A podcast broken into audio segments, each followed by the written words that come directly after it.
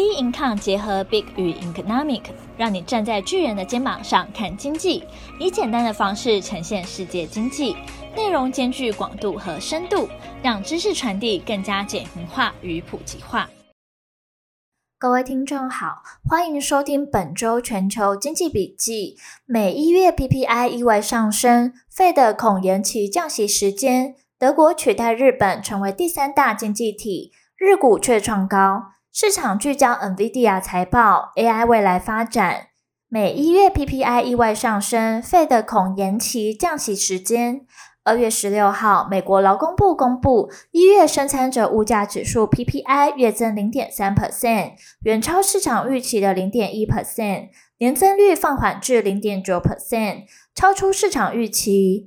剔除粮食与能源核心 PPI 月增率零点五 percent，年增率两 percent。皆高于市场预期的零点一 percent 和一点六 percent 的升幅，凸显通膨压力挥之不去。稳健的美国就业市场，强于预期的经济成长和通膨数据。美国一月 CPI 与 PPI 异常火热，让美国通膨前景再度蒙尘，也让外界质疑今年恐怕等不到降息。根据芝想所 FedWatch 工具。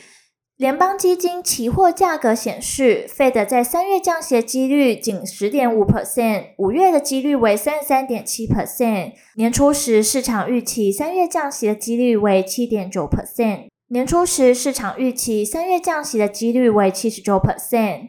联准会是否降息？前美国财长桑莫斯认为，通膨压力有增无减，下一步行动很有可能是升息，而不是降息。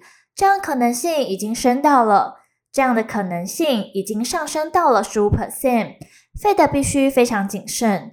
部分官员抱持着较鹰派的态度，认为强于预期的通膨数据恰恰凸显了联准会希望看到更多数据在进行降息的原因。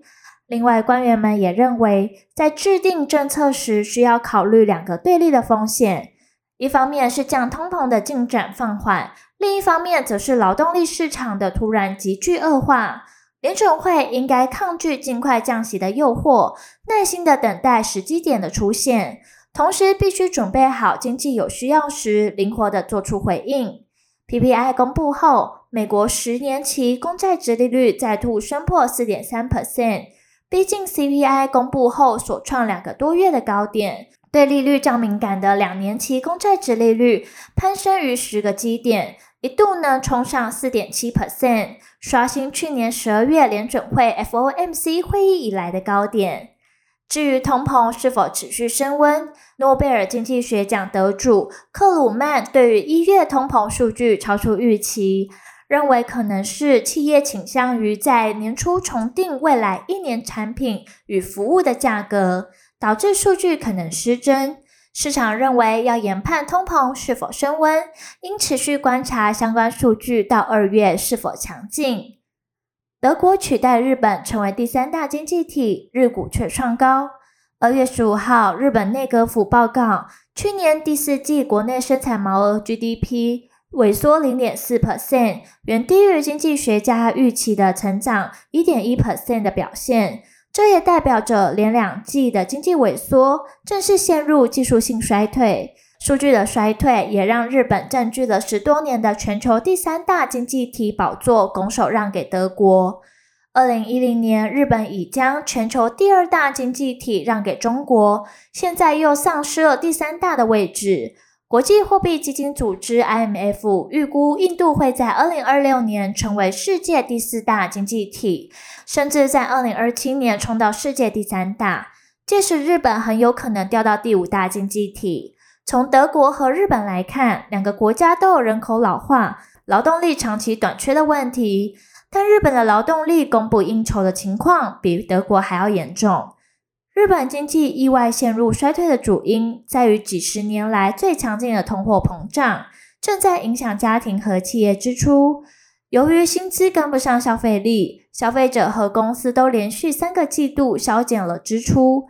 虽然稳定的通膨对日本央行来说是一个值得欢迎的发展，但价格持续上涨对国内消费的影响超过了入境游客支出的成长和出口成长。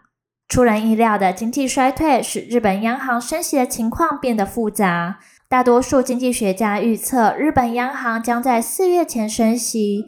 央行通常希望在经济收缩时避免提高借贷成本，但日银似乎更关注今年设定的薪资大幅增加是否会出现在明年。这是日本摆脱数十年来家庭消费低迷的必要条件。因此，即将在今年春季登场的劳资谈判春斗，是比上季 GDP 萎缩更重要的一项经济指标。这场春斗将设定二零二五年的薪资水准。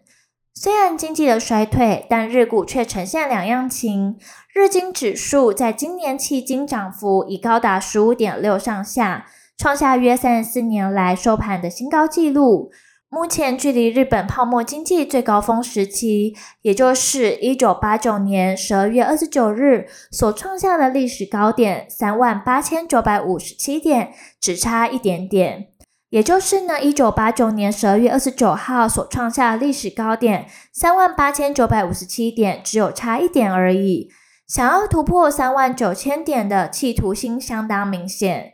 而今年日元也大幅贬值。对美国利率高度敏感的日元兑美元，今年迄今已贬约六点五 percent，过去两年大幅贬值近二十 percent。市场聚焦 NVIDIA 财报，AI 未来发展。随着科技浪潮下，人工智慧的发展性备受市场期待。二月二十一号，全球 AI 指标 NVIDIA 公布的财报与展望，市场屏息以待。二零二三年，AI 需求以大型的 CSP 为主，逐渐延伸至国家级企业端全球 AI 相关的资料中心，约一兆美元。NVIDIA 在通用型的 GPU 市占率高达八到九成，未来可能跨足 ASIC 市场，使其在 AI 硬体维持领先。预期在 AI 需求强劲下，EPS 估计增十三 percent，再创新高。黄仁勋预期未来四五年资料中心将扩张至两兆美元晶片，在算力大幅提升下，未来 AI 支出可望延续扩张。NVIDIA 软体领先且上游产能稳定取得，将在 AI 产业中维持领先地位。半导体族群也是市场关注的重点，因此拜登政府的晶片法案拟向 Intel 提供超过一百亿美元的补贴，可能是迄今规模最大的补助。依据该法案，美国商务部此前已经宣布两项规模较小的拨款。商务部长雷蒙多也表示，其部门拟在两个月内，依据美国政府的三百九十亿美元半导体制造奖励方案拨出几笔款项。目前相关的协商正在进行中，提供给 Intel 的。提供给 Intel 的奖励方案可能包括贷款和直接补贴。Intel 预计砸下数百亿美元投资为亚利桑那州和新墨西哥州的工厂，以及在俄亥俄州建造新厂。半导体基金旨在补贴在美国建厂的生产晶片以及相关的供应链投资。Intel 曾表示，俄亥俄州的新厂可能会成为全球最大的晶片工厂。不过，在考量种种市场挑战以及美国拨款进程缓慢，Intel 将推迟在俄亥俄州斥资两百亿美元打造新晶片厂的工程计划。新厂可能要延到二零二六年才完工，而后续的市场走势仍需持续关注将公布的重要经济数据。本周全球经济笔记，我们下周见。